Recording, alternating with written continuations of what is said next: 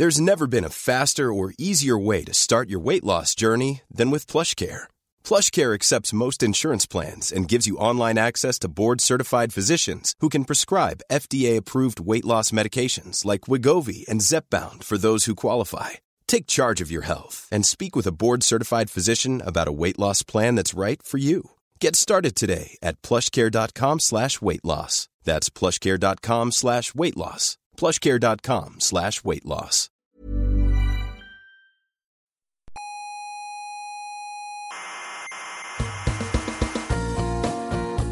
Aquí comienza Coffee Break, la tertulia semanal de la actualidad científica. Aquí no vas a encontrar fantasías irracionales, ¿eh? Pues no, la verdad es que ni no. pseudociencias. ¿eh? Nada, tampoco pseudociencia. Ni, ¿no? ni te vamos a regalar los oídos con frases Hmm. del tipo el universo conspira para que consigas lo que quieras. ¿eh? Nada, nada, nada de eso. El universo, ¿qué coño va a conspirar? El uni- El universo es indiferente a los, a, los- a los- a los actos humanos. ¿eh? Exacto. El, el- el universo es muy hermoso, todo lo que tú quieras, pero le, le damos igual al, al universo, también te digo.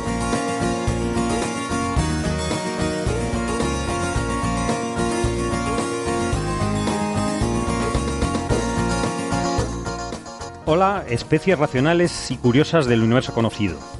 Bienvenidas a una nueva entrega de la tertulia semanal de la ciencia, donde a veces hasta hablamos de biología, como en- pasó en el episodio pasado. Eh, fue un lujo realmente tener a Alberto Aparici, eh, arroba ciencia brújula, y él nos ha prometido volver. Le, ha encantado a todo el mundo y nosotros más. Estamos retransmitiendo desde la sala Omega del IAC en tiempo real. Es decir, es real que estamos todos aquí, pero ustedes no lo están oyendo en directo, que lo cual da un poco igual porque el tiempo es relativo. Bueno, ya seguiremos con ese tema luego. Eh, intentamos fomentar un poquito el espíritu crítico mientras pasamos un buen rato con entre amigos, eh, nosotros que estamos aquí y todos los oyentes que nos mandan sus preguntas, dudas y por supuesto su aprecio que lo valoramos muchísimo. Cuando, para escucharnos cuando quieran, saben que pueden suscribirse al programa en iVoox y en iTunes. Así se les descarga en su dispositivo móvil en cuanto salga y nos pueden escuchar en cualquier momento que les apetezca, incluso manejando maquinaria pesada, siempre que no les dé sueño, por supuesto. Toda la información de cómo suscribirse y contactarnos la tienen en nuestra web señalirruido.com y eh, la cuenta de correo electrónico para mandarnos audios, preguntas, lo que les apetezca en oyentes arroba señalirruido.com. Como saben, esto es un programa de radio, el medio no es lo importante y como tal estamos en varias emisoras. En Canarias en Icoden Daute Radio, Radio El Día, Radio ECA y Ondas Yaiza. En Madrid en Onda Pedriza. En Aragón Radio Ebro. Y en Argentina en la FM 99.9 de Mar del Plata. En nuestra web tienen los horarios y las frecuencias de estas emisoras. Esta semana hablaremos pues de asteroides ocultos peligrosos que se relacionan con el planeta Júpiter. Eh, seguiremos celebrando el centenario de la relatividad con una medición novedosa de la masa de una estrella. El futuro de la astronomía y sobre la cartografía en este campo. Y responderemos a los oyentes sobre diferentes temas, la quinta fuerza, los agujeros negros, los choques de cúmulos de galaxias y otros temas que les hayan interesado, por supuesto. Yo soy Carlos Westendorf, arroba cwesten, y para compartir esta tertulia están conmigo Héctor Socas, arroba hsocas. Muy Hola, buenas. H. Socas Navarro. Hsocas Navarro. Sí, sí. Pues ahí queda. También tenemos eh, a través de Skype a Francis Villatoro, arroba emulenews. Hola Francis. ¿Qué tal a todos? Un placer tenerte, como siempre. Y estamos recuperando a Ángel López Sánchez, arroba el lobo rayado, el subión lobo subión rayado. ¿Qué tal, Ángel? ¿Cómo, cómo estás por Sydney? Muy buena. Muy Eh, buena- bien, bien, aquí por mi noche. Muy Pero buenas nueve horas más allí. Creo que, que- que tienes algo para nosotros, ¿no? Estás, has hecho una entrevista por ahí, has estado en un congreso.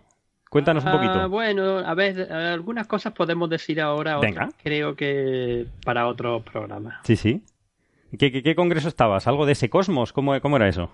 Ah, no, no, no, sí, eso lo, si quieres lo discutimos ahora un poquito más. Es un, Sí, sí. un congreso que hemos que organiza el, el Australian Astronomical Observatory, el Observatorio Astronómico Australiano, Ok. que, que en este caso ha estado relacionado con los grandes cartografiados que se están haciendo en astronomía. Ajá. Además tienes un- una entrada en el blog muy chulo de culturacientífica.com de cartografiando el cosmos que, que cuentas un poquito la historia, ¿no? De la cartografía.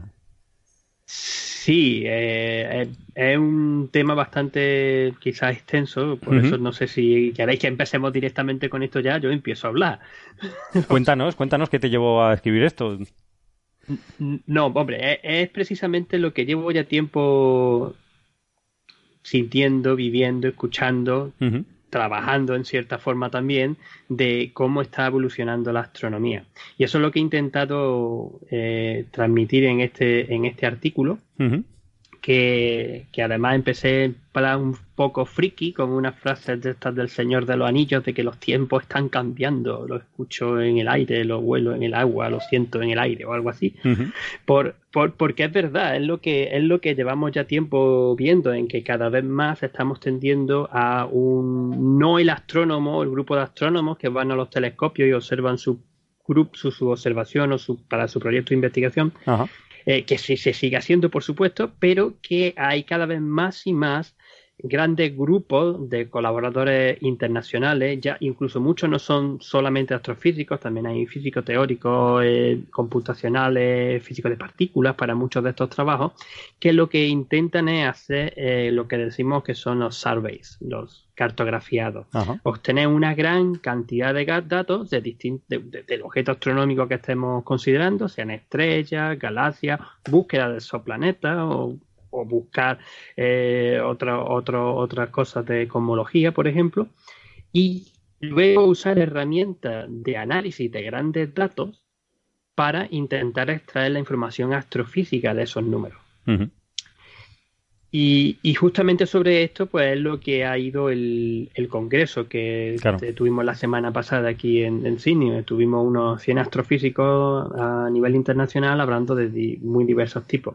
Por supuesto, el, el motivo principal por el que también se hizo este congreso fue porque nosotros, aquí en el Observatorio Astronómico Australiano, y en concreto en el, Australian el Anglo-Australian Telescope, el telescopio anglo-australiano, que es donde yo trabajo y donde yo doy el soporte, eh, tiene uno de los instrumentos que primero ha servido o se usó por primerísima vez para usar esta, hacer estos tipos de cartografiados, que es el instrumento 2DF, el robot que es capaz de colocar 400 fibras ópticas donde tú quieras en el cielo, por lo que, por decirlo más rápido, en cuatro noches se pueden observar 10.000 estrellas o 10.000 galaxias.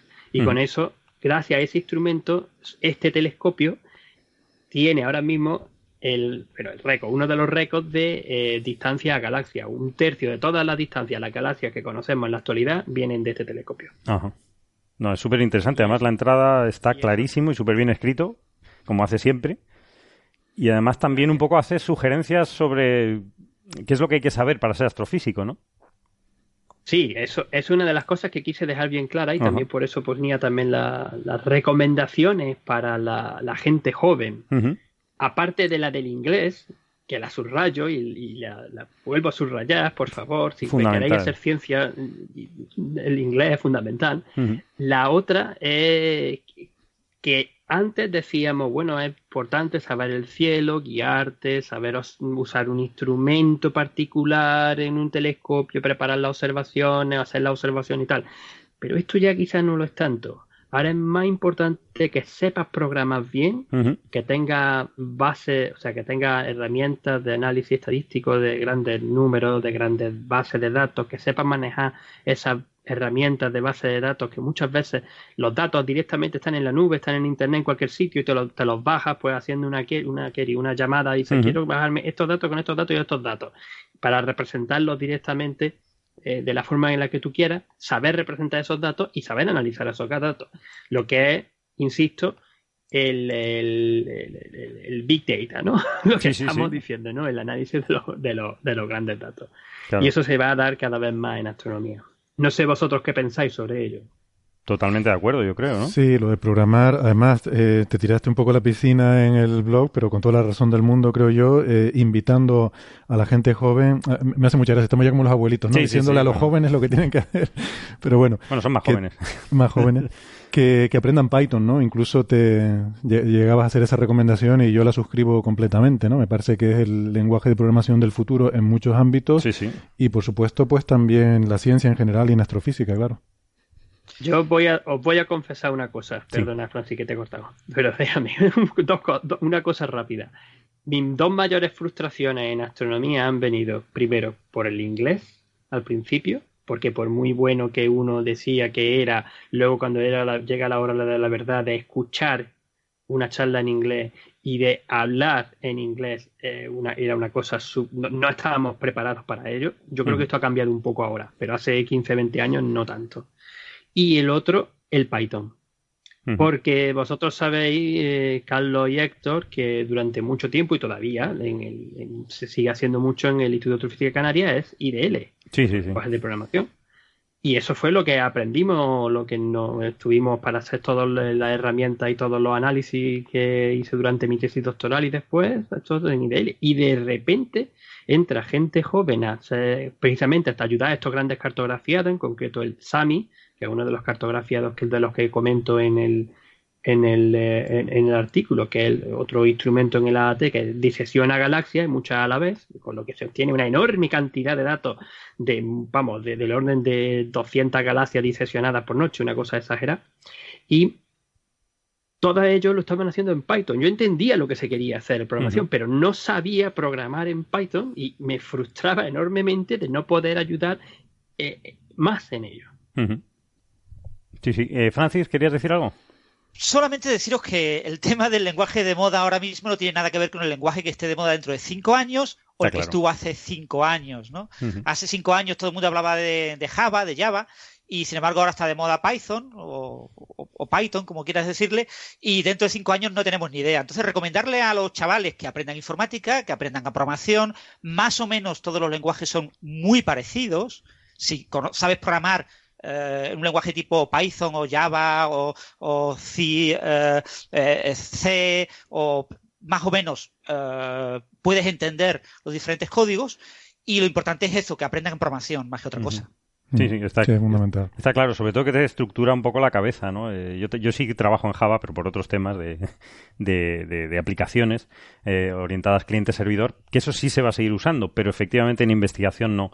Entonces, eh, hay ciertos lenguajes, y el Python es uno de ellos, que, que, está de moda efectivamente, pero tiene mucha proyección porque toca muchos temas, es decir, gente de, de Big Data, gente de estadística, eh, incluso de ciencias sociales, eh, lo, van a usar y lo, lo están usando. Hay unas librerías súper potentes y merece la pena apuntarse al carro, entre otras cosas porque está orientado a objeto y también te, te, forma la cabeza, como dice Francis, para eh, aprender programación. Una vez que sepas un lenguaje, pasar al otro será más fácil. Mm. Entonces yo creo que... En supercomputación se utiliza Fortran 90, que también es orientado a objetos. O sea, a nadie se le ocurre hacer supercomputación, simulaciones, por ejemplo, de la dinámica de una estrella eh, utilizando Python. Es que es absolutamente irrisorio, ¿no? Es decir, para ciertas cosas Python está bien, pero para muchas otras cosas no es el lenguaje más adecuado que esté ahora de moda y que mucha gente quiera aprender Python no significa que sea ni un buen lenguaje ni el lenguaje más adecuado para aprender a programar. No, lo que pasa es que es muy sencillo, o sea, tiene de las curvas de aprendizaje más suaves que hay, con lo cual como introducción yo, yo sí que lo recomendaría. Eh, o sea, la verdad que es muy interesante lo que acaba de comentar Francis porque es verdad que para diferentes cosas necesitas a lo mejor diferentes lenguajes, ¿no? Sí, sí. Eh, como, como, anécdota te comento que efectivamente esa combinación de Python y, Fortran 90 estoy tan de acuerdo con lo que acabas de decir como el hecho de que el, código más grande que yo, que yo he hecho, con el, que trabajo, eh, que es un código que para hacer cálculos en NoLT, etcétera, y está en GitHub, abierto a la comunidad, etcétera, eh, el código eh, es un código paralelo eh, con, con, paralelización MPI y toda la parte de lo que, lo que se llama el number crunching, o sea, lo que es el código en sí está en Fortran 90. Eso es lo que corre en los superordenadores. Mm, mm. Pero toda la interfaz de interacción con el usuario es en Python. O sea, el código de hecho lo, lo, corro a través de un wrapper en Python, que es el que interactúa con el usuario. Pasa mucho, mucho código en C que no va, a, no va a cambiar. El control de los telescopios, de instrumentos, mucho está en C directamente y, no, y eso sí que no va a cambiar. Lo que son las interfaces con, con las diferentes eh, tarjetas eh, gráficas, lo que sea, o de ópticas, electrónicas, se hacen en C siempre. sí, pero a lo que quiero ir es a que cuando tienes que hacer cálculos masivos, eh, lo que te interesa es tener el mayor control posible sobre eh, las operaciones, ¿no? Cómo, cómo, se hacen en detalle. O sea, casi que te irías ensamblador si no fuera porque ya es, claro, claro. es, un poco exagerado. Pero entonces sí que usas lenguajes a lo mejor como Fortran que te dan ese nivel de, detalle, ¿no? Pero ahí, por ejemplo, no sueles usar, aunque efectivamente Fortran 90 eh, es orientado a objeto eh, y a partir de Fortran 90, pero no usas realmente esa orientación a objeto cuando tú haces una simulación, cuando tú haces un cálculo numérico, normalmente, ¿no? Héctor, no la usáis los que no sabéis. Gracias. Yo es, que, yo es, que, aprendí en Fortran 77. Eh, las revistas, por ejemplo, eh, eh, IEEE, el IE Cubo, eh, tiene una revista específica de computación científica de alto rendimiento y ahí te encuentras cantidad de gente que está usando ahora mismo eh, orientación a objetos para desarrollar códigos de alto rendimiento. ¿no? Es decir, es verdad que los simuladores de centrales nucleares que está usando la empresa española Tecnaton se hicieron en un Fortran 70 o 66 y son súper antiguos y no los quieren ni tocar. Eso sí es verdad. Pero los nuevos códigos que se están haciendo, la mayor parte de la gente para hacer un mallado 3D utiliza orientado a objeto. Muy bien. Yo, eh, en mi defensa, quiero, decir que, quiero decir que sí, sí conozco. Por eso sé de qué van estos rollos. Sí conozco la orientación a objeto porque sí que hago otras cosas, en particular en Python, donde sí uso un montón la orientación a objeto, ¿no? Y en Fortran 90 pues uso algunas características, pero bueno, según lo que uno quiera hacer, supongo, a mí no, se me ocurre para resolver la cuestión de transporte radiativo qué ventaja te ofrece la orientación a objeto, ¿no? Que igual, bueno, lo podemos discutir offline, a lo mejor me das alguna idea de alguna sugerencia. Sí, quizá nos hace falta un poco la interfaz, ¿no? La visión desde los dos puntos de vista, ¿no? Mm. Pero sí que luego hago otras cosas mm, por divertirme, eh, con visualizaciones 3D de cosas y tal, donde sí que uso un montón masivamente la orientación a objetos, claro. Eso es divertido. Bueno, seguíamos. Si tu geometría varía mucho, y si tienes que adaptarte a, geometrías variantes, por ejemplo, imagínate la colisión de dos estrellas. La geometría de cada estrella individualmente es diferente a la geometría de cuando los dos objetos estén eh, colisionando y funcionando. Te conviene tener eh, un control muy detallado de eh, cómo manejas los datos. Y eso necesitas orientación a objetos. Es decir, tú necesitas poder cambiar la tipología de los datos en función de cómo va evolucionando la simulación. Por supuesto, si tú tienes una geometría fija y evolucionas una ecuación diferencial en esa geometría, te da lo mismo el lenguaje. Sí, sí, Es que normalmente muchas veces pensamos en fórmulas y ahí la orientación objeto no entra. Es decir, no nos da ninguna ventaja. O sea, al final normalmente lo que hace es resolver una ecuación diferencial. En un determinado espacio, en una determinada malla espacio-temporal, resuelves una ecuación diferencial. Al final la gran mayoría de los problemas de simulación se, basan en eso, ¿no? Y entonces lo que quieres es... Sí. Y para resolver una ocasión en dos dimensiones o en una dimensión, Python, que es un lenguaje interpretado, te sirve. ¿vale? En 3D ya Python no es el más adecuado. ¿eh? y, ya si metes cosas más complicadas. Pero yo te digo que ahora mismo en computación científica hay muchísimo interés por eh, avanzar en lenguajes orientados a objetos e incorporarlos a la computación de alto rendimiento.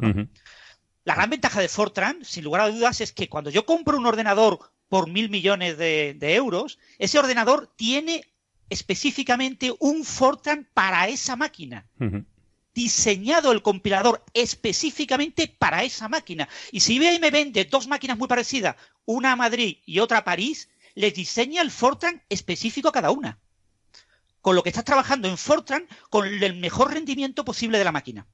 Por eso, no lo hacen ni para Python ni lo van a hacer nunca. No, no, claro. No, es que hemos estado hablando aquí de dos cosas diferentes. Por eso digo, una cosa es Sí, una cosa es la aplicación de, de cálculos masivos, lo que vas a correr en superordenadores, y otra cosa son, pues, a lo que iba Ángel, ¿no? Queries en bases de datos y, otro tipo de cosas para el, el deep learning, en la inteligencia artificial, el Python se está imponiendo. Es decir, muchas también te sirve para, para esos temas, ¿no?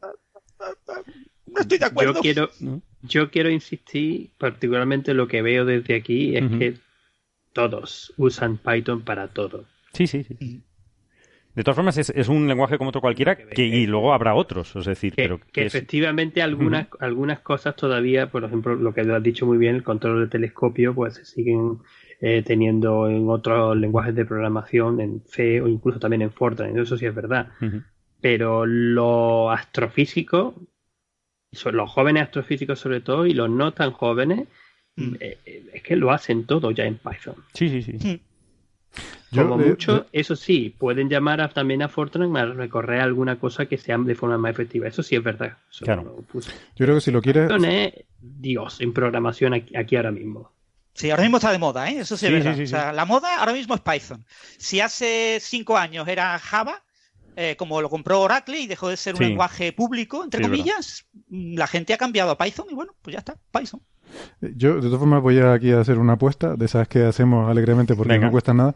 Yo digo que dentro de 10 años Python seguirá siendo un lenguaje de referencia, porque es verdad que hay modas y tal, pero hay lenguajes como fuese en su momento, que tiene una combinación de simplicidad y potencia que lo hizo muy atractivo durante mucho tiempo, y C fue la referencia durante muchísimo tiempo. Eh, no quiere decir que sustituya a todo lo demás, pero es, una referencia, es algo en lo que todo el mundo conoce. 10 años no te estás mojando mucho, porque Perl, que es un lenguaje interpretado horroroso que lo hemos usado todos para hacer porquerías y coger cadenas de texto y hacer páginas web y de todo, pues ya ha dejado de, ser usado afortunadamente por Python. pero, decir, pero, pero duró más de 10 años, ¿no? ¿Cuándo se creó Python? ¿Cuándo se creó? Eh, oficialmente, el, estándar oficial es del 1991 y es un lenguaje de mediados de los 80. ¿Por qué nadie hablaba de Python en los 90? ¿Por qué nadie hablaba de Python en 2005? ¿Por qué nadie habla de Python en 2010? ¿Por qué se ha empezado a hablar de Python en 2015? La gran pregunta, la moda. Sí, pero, pero es que la, moda es importante en el sentido de que hay, hay una gran comunidad enorme desarrollando módulos. O sea, la cantidad de módulos que hay para Python para resolver. O sea, al final, cualquier problema. Igual no estamos extendiendo en esto más de lo que Carlos pretendía, pero siempre hacemos la broma de que. Cualquier, cualquier problema en física se reduce a, a, a encontrar la X en la sentencia import X Sí. ¿no? Si sabes que es lo que tienes que poner, ya tienes el problema resuelto, ¿no? En, o sea, traerse librerías de, sí, adicionales del que el lenguaje básico no, no, cubre. La librería que alguien ha hecho para resolver el problema que tú tienes. Sí, eso Python es, es, el rey, porque todo el mundo está, aunque por, sea por moda, todo el mundo está trabajando en Python y eso también es una ventaja. En Java fue su, ventaja en su tiempo y ahora se está quedando más de nicho. Mm. Entonces... Pero yo, mm. yo recuerdo en mi época de estudiante que ya había algunas cosas que se hacían en Python con PyRAF no sé si os suena. La adaptación de nuestro paquete de, análisis y reducción de, de, datos astronómicos por excelencia, que se llama IRAF, que ya no voy a meterme más, a Python, que se llamaba PyRAF. Eso también, eso existía ya. ¿eh? Yo recuerdo que algunos compañeros, mientras yo era estudiante de doctorado allí en, el IAC, lo, lo, estaban haciendo. Yo lo veía como loco. A mí me deja, yo me voy con el IRAF, que bastante tengo con pelearme con esto. Muy bien. Eh, pues recomiendo a todo el mundo eh, leer en culturacientífica.com Cartografiando el Cosmos de Ángel López, que es fantástico. Yo solo te añadiría una cosa, que es para los jóvenes astrofísicos hay una tontería que es súper necesaria y que a mí me, llevó unos años y es sacarte el carnet de conducir. Parece una tontería, pero tenemos muchos compañeros, eh, no quiero citar a Bernabé, por ejemplo, que ha tenido problemas por no tener el carnet de conducir y es una cosa obligatoria para desplazarse a los observatorios, ¿no? Como Ángel eh, es testigo, ¿no? Sí, sí, sí, completamente de acuerdo. Es una chorrada, pero... algunos lo teníamos muy claro, bueno, además, pues no sé, desde que se pudo se sacó uno el carnet. Claro, hay que subir al observatorio. ya lo da por sentado, pero es verdad, hay mucha gente que no, que no lo ha podido hacer. Y, bueno, es que como para moverte de un sitio a otro y para no solo para el observatorio, algunas veces incluso para viajar o para algún congreso, si no tienes la posibilidad de moverte, desplazarte el coche, quizás no llega. Me, veo a Ángel cogiendo un taxi desde Sydney al Observatorio Astronómico Australiano. iba, iba a estar divertido. Y bueno, hay, hay gente que, que no es que conjuntarse, que simplemente tiene que tirarse pues un día entero entre trenes y autobuses y luego cuando llegan a Cunabara, que es el pueblo que está al lado del observatorio, pues tiene que llegar un taxi y sube, bueno, y cuesta un dineral. Muy poca gente lo hace, pero algunos lo hace. Eh, si no pueden, pues lo que hace es estimamos los astrónomos de soporte que somos también un poco taxistas y llevamos gente de un lado para otro, que eso también me pasa. Pues, pues ya lo saben. Eh, seguimos. Eh, tenemos también lo de la señal wow, que estuvimos diciendo que efectivamente hay, hay, unos artículos interesantes de Antonio París, que estuvimos comentado, eh, comentando en el programa pasado, que podían ser cometas, o que él, daba, presentaba un caso bastante sólido de que, fuese una emisión del hidrógeno en 21 centímetros de, de, cometas, ¿no? que lo pueden, lo pueden escuchar en nuestro, nuestro capítulo anterior.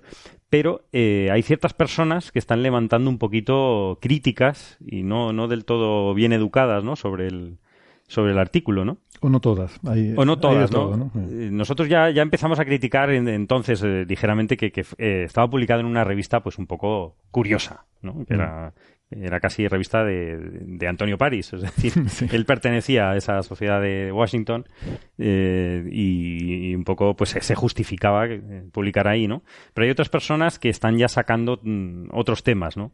Eh, hay críticas también un poco falaces, eh, metiéndose con, con, el hombre directamente y no con su trabajo.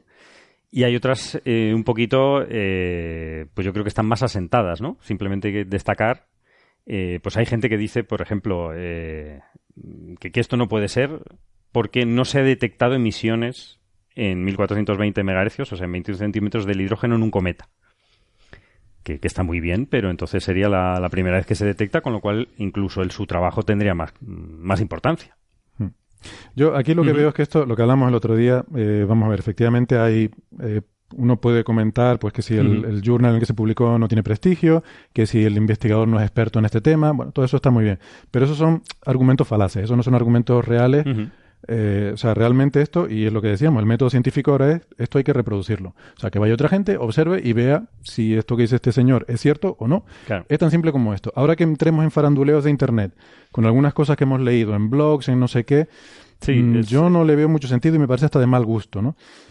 Yo he visto una crítica legítima eh, y luego lo demás que veo es mucha falacia, hay, mucho... Hay una de tal Bob Dixon, ¿no? Del que, pero es, lo que pasa es que son un poco interesadas las críticas, es lo que a mí me da, me levanta las alertas, ¿no? Es el antiguo director del Ohio State University Radio Observatory donde se, se detectó la señal wow y un poco le estaban, parece que le están quitando importancia, ¿no? A, este, a esta detección, ¿no?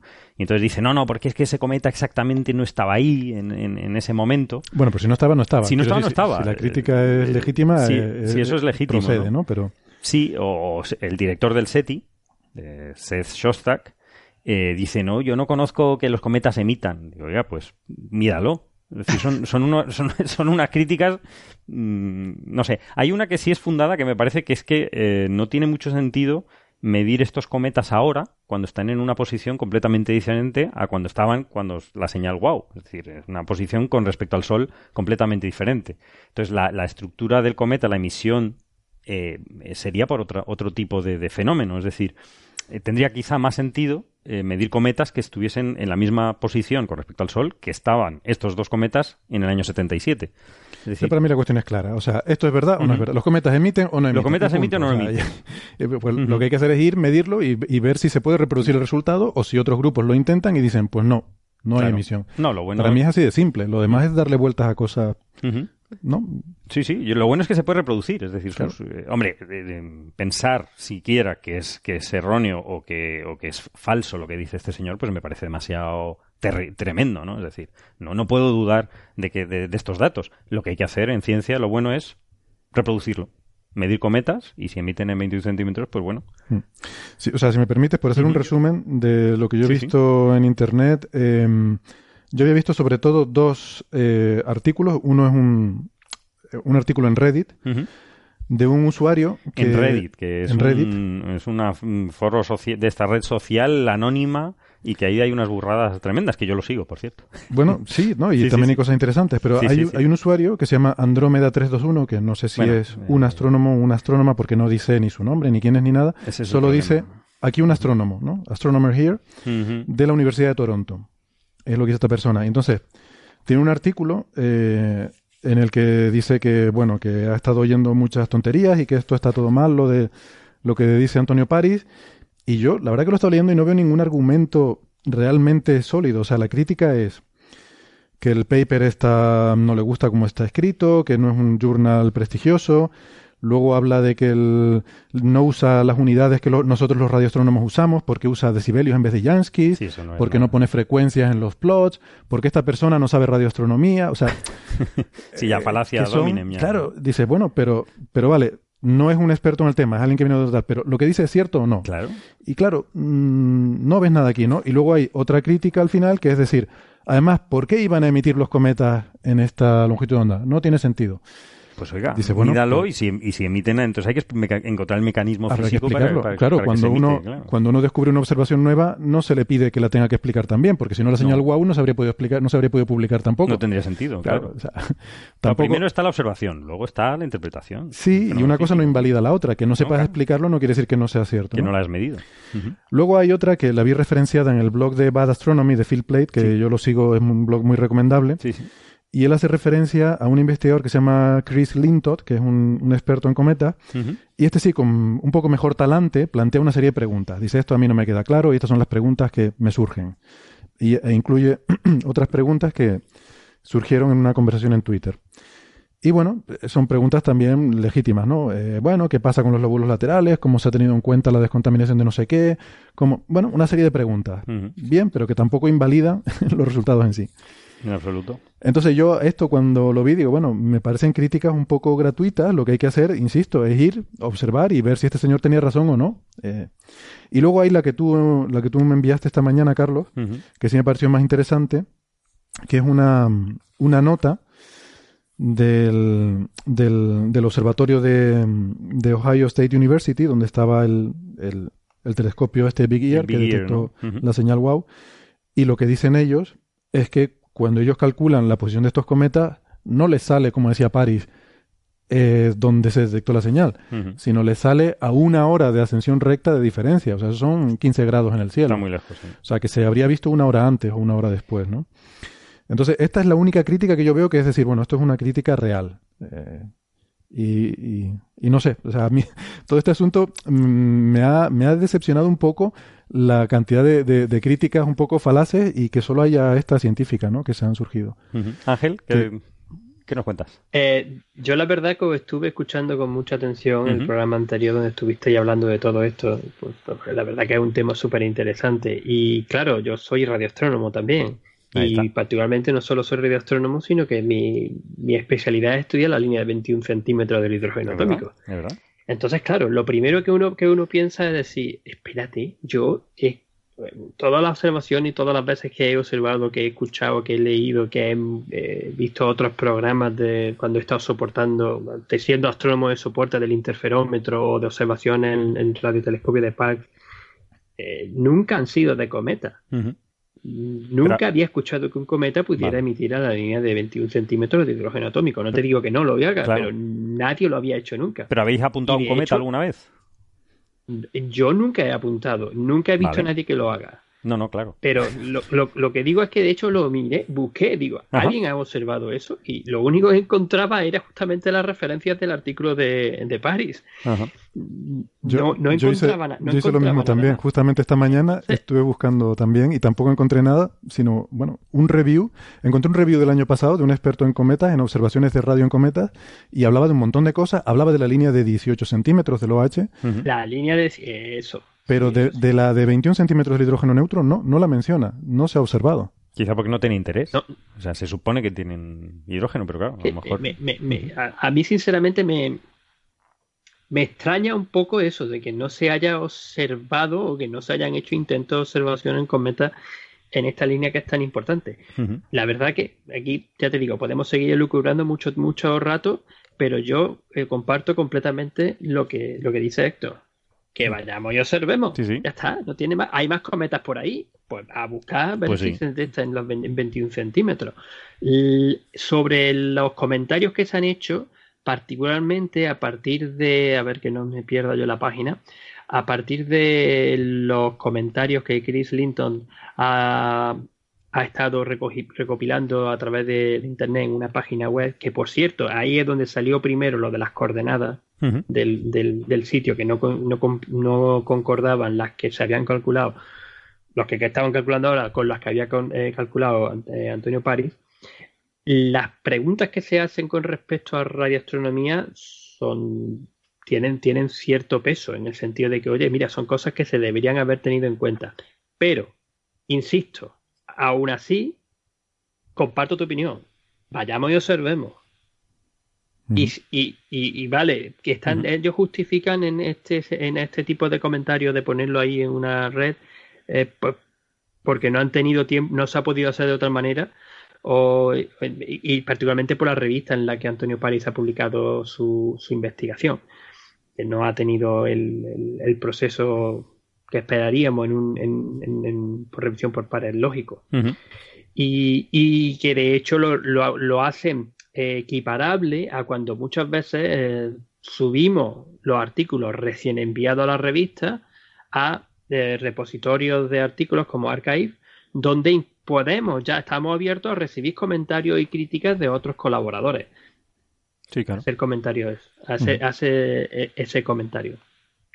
Si me permitís un pequeño comentario, el propio Antonio París eh, solicitó por crowdfunding financiación para observar esta línea con un radiotelescopio así bastante sencillito, que eh, porque él se propuso su hipótesis y vio que ningún radioastrónomo nunca había observado cometas en esa línea. Claro. Entonces él dijo, pues alguien tiene que observarlo, pero es que resulta que ningún radioastrónomo quería observar esa línea cometas. Claro, no le dan, pues voy a ver si yo soy capaz de encontrar dinero, financiación por mi cuenta, para hacerlo yo mismo. Y eso es lo que ha hecho él. Claro, él no es experto, obviamente. Claro. No, no, yo creo que tiene mucho mérito, simplemente. Otra cosa que a mí no me gusta del artículo suyo es que no explica cuál es su telescopio. O sea, que, vale, que está muy bien, pero no hace falta mantenerlos en secreto. Es decir, puedes dar los detalles. Yo no creo que se te caigan los anillos por mm. decir que te lo pueden criticar. Pues sí, te lo podrán criticar. Pero, no explicarlo quizá, no sé, no genera... Hay, gente, sí, tampoco dice de dónde se observa y tal. Hay gente que, que sugiere en Internet, que ya también me parece un poco bochornoso, que no existe el radiotelescopio, que no existe nada. Ni y él que, tampoco. Y que ha sido un fraude. A lo mejor es un alienígena él. Que ha recaudado que ha recaudado 18.000 mil eh, dólares y se los ha metido en el bolsillo. O sea, esa es un poco la, sugerencia, ¿no? Si fuese otro país, a lo mejor. Yo creo, no, vamos a ver, yo, o sea, yo creo que evidentemente no conocemos a esta persona, no podemos no tenemos que dudar nadie, de pero, esta persona. Pero yo pienso que para llegar a ese punto, a ese nivel de acusaciones, yo creo primero, por lo menos hay que ver si lo que dice es cierto o no. Claro. Empezando por ahí. Y luego ya habrá todo un proceso antes de empezar a sugerir cosas de ese tipo, ¿no? creo yo me parece un poco, un poco fuerte, un poco infundado a esta altura sugerir eso. No me gusta el tono de las críticas, no, no están muy, muy enfocadas, no son mm. muy serias. Vamos a seguir con este tema a ver cómo, cómo evoluciona, pero en principio no tenemos por qué dudar de, este hombre ni de lo que ha observado. Bueno, yo insisto en lo que decía antes, yo ni dudo ni dejo de dudar, o sea, yo estoy esperando a que alguien vaya y mida. Es que no hay que creerse. y que haya, y que haya otra opinión, esto es, ciencia, claro, no, no es creer, esto es ciencia. Muy bien. A ver si Ángel va mañana a algún sitio, coge un radiotelescopio. Ángel, eso, apunta un cometa. vamos, vamos para allá, nada, pues no, no, no, hombre, no extrañe que ahora por la polémica por la y, de nuevo por, por la repercusión que ha llegado a tener esto, que está teniendo en, en los medios de comunicación, en las redes sociales y en, el interés general, eh, se anime a algún astrofísico a realmente apuntar a un cometa y mirar. Eh, lo que, es lo que puede ver. Para eso, pues, sinceramente, lo mejor sería pues, pillar un radiotelescopio grandecito en el que el, el, el haz, del, o sea, lo que sería el campo de visión que entra dentro del, telescopio, del radiotelescopio, sea lo más pequeño posible para apuntar y afinar lo mejor posible donde está el cometa y así descartar pues, posible otra fuente o algo, o algo de eso, ¿no? Que haya por ahí. Eh, por ejemplo, eh, si intenta observar un cometa buscando la línea de 21 centímetros y el cometa está cerca del plano de la Vía Láctea, te va a resultar muy difícil. Porque la Vía Láctea está llena, de, por todos lados. Y no es una línea estrechita, ni mucho menos, porque por las distintas componentes que tiene la propia Vía Láctea, el gas se dispersa, tiene una velocidad para arriba y para abajo de 200 kilómetros por segundo para arriba y para abajo. Bueno, eso no, y eso lo, lo, lo, lo, ve, no lo va a ver. En el paper eh, eso lo hacía, ¿no? Sí, no sé si llegaste a leer el paper, pero o sea, él apuntaba a la Vía Láctea, al plano galáctico, apuntaba a otra, otra galaxia. Cygnus, eh, ¿A Centaurus, eh, mm, bueno, no me acuerdo. Creo que era otra galaxia. Sí, apunta al Sol espero también. que no apuntara a Centauro A. Creo que sí. No, no he mirado el paper. Debo confesar que, que, no he mirado el paper. ¿Por qué? ¿Por qué? apuntar a Centauro A para comprobar. No, o era, o era Cygnus X1. Centauro A es una de las galaxias más importante, más brillante en radio continuo y es súper difícil observar la línea de... Existe, se ha detectado, se ha podido hacer bien, pero es muy difícil observar la línea de 21. Pues léete el paper y nos cuentas porque creo que va a ser divertido. no, no, no, lo voy a... Mira, la verdad que no... Creo que sí. Eh, le eché un pensamiento, lo miré, miré lo, de, lo de la emisión de los cometas, lo, lo iba a comentar, lo comenté por Twitter, eh, pero luego no, no he mirado nada más. También preguntaré, voy a indagar por aquí a ver si alguien se anima. No sé, igual que vosotros habéis hecho lo de la estrella de Tabby pues sí. Pues me podría animar yo a observar la línea pues venga, de algún cometa con algún colaborador de aquí. Claro que sí. Muy, muy bien. Ya seguimos, seguimos con el tema, a ver, a ver cómo evoluciona. ¿Qué más? ¿Pasamos a la sección preguntas de los oyentes? Vale. Pues venga, vamos a poner la, la introducción. Venga. Aquí comienza señales, señales, señales de los oyentes. De los oyentes, de los oyentes.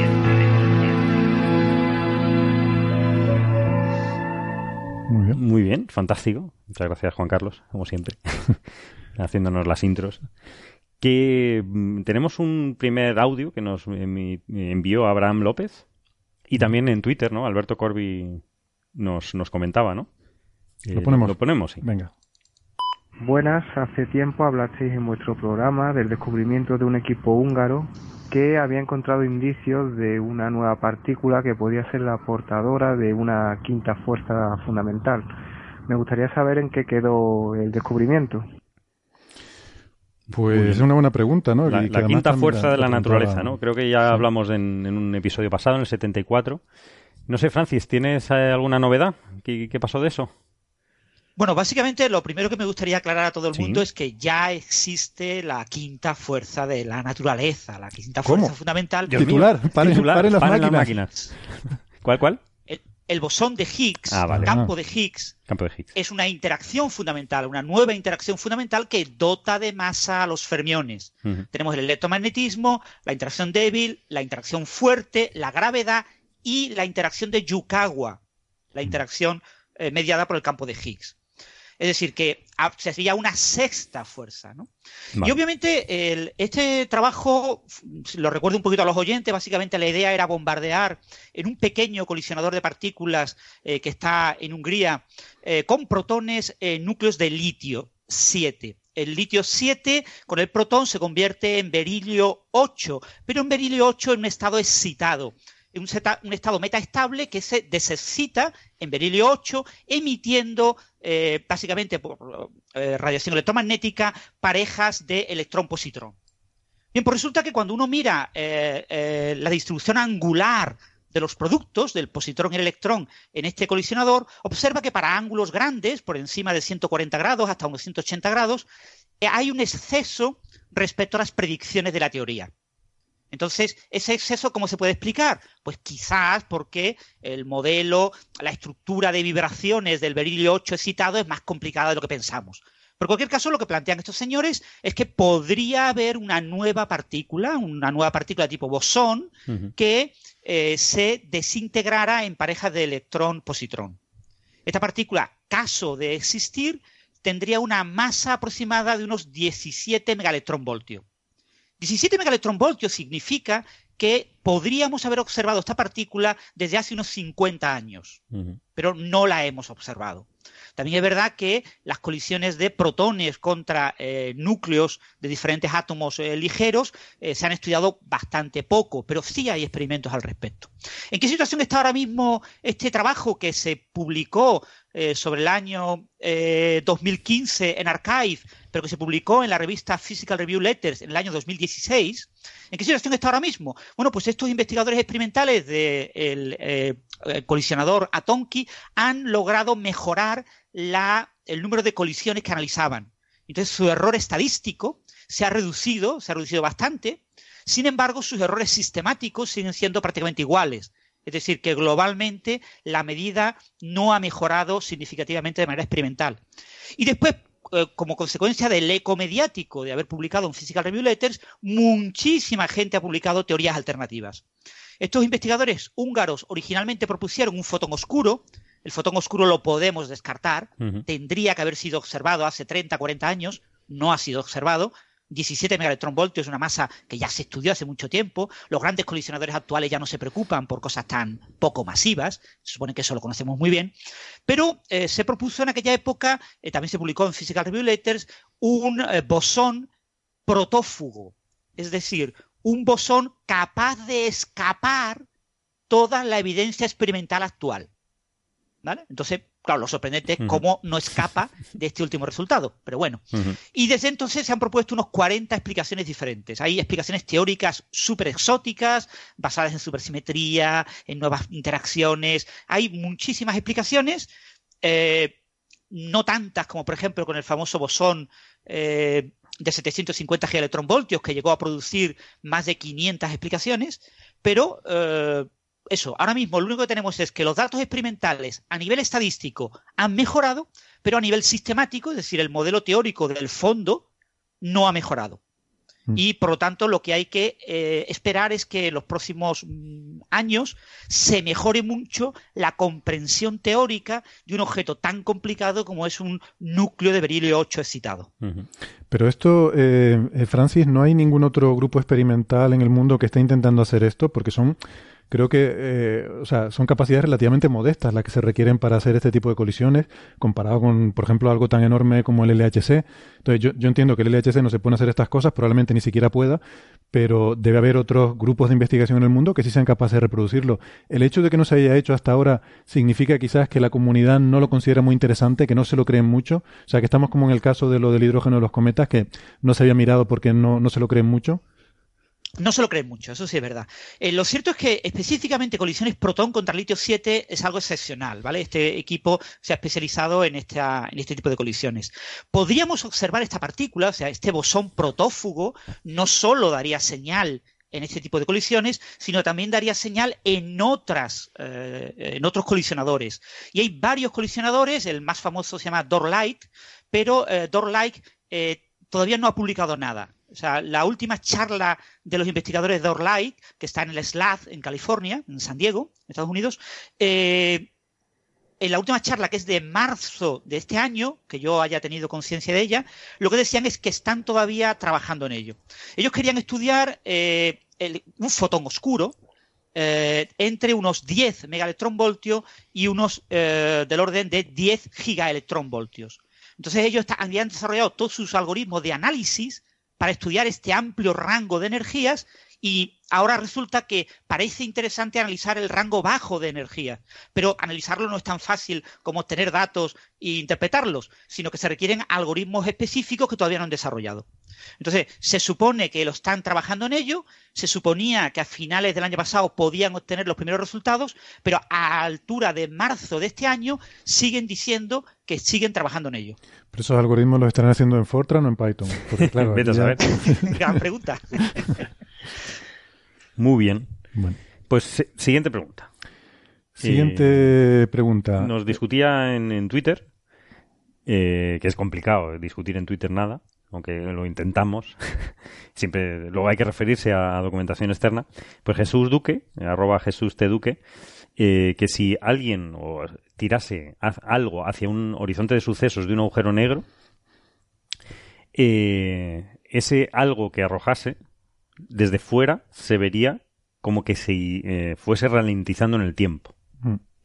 Yo al principio entendí. O sea, visto desde fuera, visto desde fuera, alguien va cayendo y lo vemos cada vez más lento. Dos astronautas, uno que está fuera flotando en el espacio, tranquilamente, y hay un agujero negro, lejos, muy lejos, para que no le afecte. Y hay otro compañero suyo que, desgraciadamente. Bueno, no hace falta que esté lejos, basta que esté en caída libre, por ejemplo, en órbita.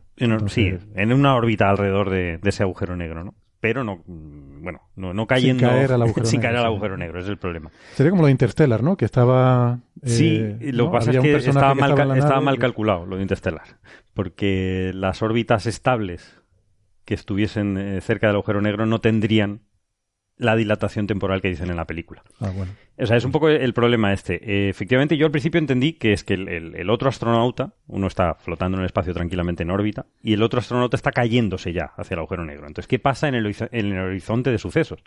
Que es la, la, zona justo donde la luz, la gravedad del agujero negro es tan enorme que ni la luz puede escapar. Es decir, la luz, que es la, la única cosa que puede ir a esa velocidad, eh, es, capaz de escapar, con lo cual nada puede escapar. Entonces, en cuanto se fuese acercando eh, ese segundo astronauta, el pobrecito que está acercándose al agujero negro, desde, desde fuera, desde, desde todos los puntos de vista externos, se vería eh, ralentizando. Efectivamente, por la gran gravedad, la gran fuerza de gravedad que tiene el agujero negro. No porque se acelerase a la velocidad de la luz, nada.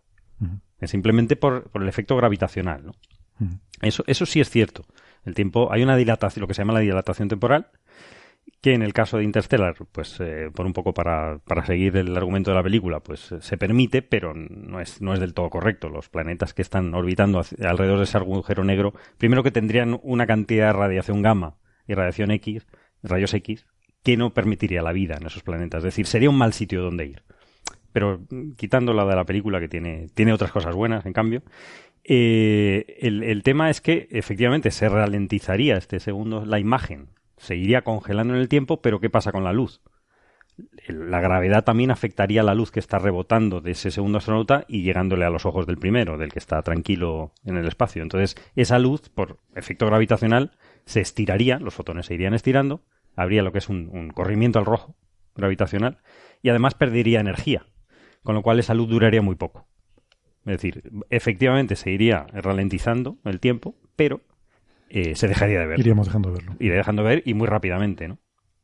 Quiero decir que estas cosas suenan muy exóticas. Ese corrimiento al rojo gravitacional lo vemos en el Sol, por ejemplo. Cuando tú observas el espectro del Sol, una de las cosas que tienes que corregir es que hay un desplazamiento al rojo porque la luz que sale del campo gravitatorio del Sol, un campo gravitatorio no es un agujero negro ni muchísimo menos, pero es lo suficientemente intenso como para que a la luz le cueste salir de ahí.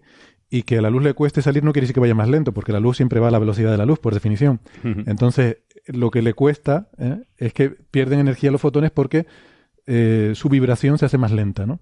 Hay un corrimiento al rojo por efecto relativista. Lo podemos ver también como que el reloj de la luz va más lento en la superficie del Sol y entonces la vibración ocurre más lentamente, ¿no? Es una forma intuitiva a lo mejor de, pensar en ello. Y de esa forma, cuando nosotros vemos líneas espectrales en el Sol, están ligerísimamente desplazadas hacia el rojo por un efecto eh, relativista, ¿no? Que en el caso del Sol es minúsculo, eh, de hecho, cuesta detectarlo. En el caso de un agujero negro, es tan grande como que dejas de ver al astronauta, ¿no? Claro. otra, otra cosa sería qué, ve la persona que está cayendo. Hmm. La persona que está cayendo, si el agujero negro es pequeño mm, o está rotando rápidamente, mala suerte. Porque el, horizonte estaría tan curvado que en cuanto se acercase un poquito, habría una diferencia de gravedad entre sus piernas y su cabeza, digamos, si entra eh, si los pies entran primero, que lo destrozaría, lo espaguetificaría y, lo destrozaría. Pero si el agujero negro, en cambio, paradójicamente fuese enorme, fuese grandísimo, el horizonte de eventos sería muy plano. Porque está más lejos. Sí. Mm. Sí, sí, por el radio del horizonte de eventos sería muy plano. Entonces no le afectaría estas fuerzas de marea, con lo cual no notaría absolutamente nada. Eso, eso sí, no podría salir de ahí de ninguna forma hay, hay, gente que dice, bueno, pero ¿y esta, esta persona que cae en un agujero negro? Porque es ya darle vueltas a una cosa que no tiene mucho sentido, porque estamos en el límite de la física clásica, la relatividad con la física cuántica, que es bastante complejo y que no está resuelto todavía. Eh, esa persona, como se aceleraría eh, su tiempo, el tiempo de la persona que está cayendo, su reloj iría más rápido cada vez más. Para él, para él el reloj iría a la misma velocidad, pero el universo a su, a su alrededor, eh, el tiempo del universo sería más rápido. Mm. Sí, yo lo veo al revés. O sea, tu, reloj se va ralentizando, con lo cual el universo va más rápido. El universo va más rápido. Para ti el reloj es exactamente igual. Para ti un segundo es un segundo. Un segundo es un segundo, pero para el universo un segundo no, son muchísimo más. Es más, es más rápido. o sea, pasa muchísimo más, tiempo. Pero no, no vería evolucionar el, universo porque la velocidad de la luz es constante. Es decir, ve la luz que le va a llegar. Mm. Si me permitís un comentario, imaginemos que el astronauta que cae eh, tiene una linterna que está dirigida al astronauta que está lejos del agujero negro y el astronauta que cae tiene un reloj y cada vez que pasa un segundo apaga y enciende la linterna. Entonces él mientras está cayendo está apagando y encendiendo la linterna. Cuando los dos astronautas están cerca, prácticamente el tiempo es el mismo, es decir, cada segundo recibes, ves el fogonazo de luz. Pero conforme te vas acercando, el que cae, se va acercando al horizonte de sucesos, el tiempo va cada vez más lento. Y entonces lo que yo veo es que la luz se enciende y tarda muchísimo tiempo en volverse a encender. Y conforme se va acercando, muy cerca del horizonte, tardará miles de millones de años en volverse a ver ese encendido y apagado de la luz. Es decir, sin embargo, para el astronauta que está cayendo, él tiene su reloj y su reloj va tranquilamente a su tiempo propio local y él va dándole al botón cada segundo y atraviesa el horizonte como si nada. Y bueno, como si nada, ya veremos lo que se encuentra dentro, pero atraviesa el horizonte eh, como si no pasara nada, porque el horizonte está es espacio-tiempo vacío, completamente vacío. ¿no? En agujeros negros muy grandes, por ejemplo, el agujero negro que tenemos en el centro de nuestra galaxia, que tiene 4 millones de masas solares, en el horizonte de sucesos, eh, las fuerzas de gravedad gravitacionales son menores que las que tú sientes en la Tierra. Estando de pie, tus pies sienten una gravedad diferente a tu cabeza. Pues esa diferencia, esa fuerza de marea, es más grande en la Tierra que la que ocurre en el horizonte de sucesos del agujero negro que tenemos en el centro de nuestra galaxia. Curioso. Sí, eso es lo que decía Carlos, ¿no? Cuanto más grande sea el agujero negro, más débil es la fuerza de marea en el horizonte, porque el horizonte está cada vez más lejos. Y, sí. Claro, pero siempre una vez que entras ya no puedes volver a salir y necesariamente vas hacia el centro y entonces la fuerza de marea en algún momento van creciendo. en algún momento te la encuentras. En algún momento te encuentras la singularidad central. Pero, pero claro, de alguna forma eh, es un poco un falso problema cruzar el horizonte porque al final puesto que el universo va cada vez más rápido, como tú decías, Westen, al final se acaba el universo antes de que tú cruces el horizonte. se acaba, se acaba el agujero negro antes. Bueno, sí. Porque el agujero negro está emitiendo en radiación Hawking. Entonces, el, agujero no tiene una vida. Entonces se acabaría el agujero negro. Quiero, decir que... que, Y, contigo también acabaría. Sí, sí, que antes de cruzar el horizonte... ¿Vería el final del universo? Claro. En fin, que esto es muy divertido, pero bueno, en fin, hay otros problemas que, resolver en esa frontera cuántica física relativista que todavía no están resueltos. Es decir, como experimento de pensar está, está muy bien, pero que vamos, que hay, hay mucho que avanzar, ¿no? En cuanto a radiación Hawking, la información, que ya lo estuvimos viendo en el universo holográfico, ¿no? En algún, en algún en un programa, ¿no?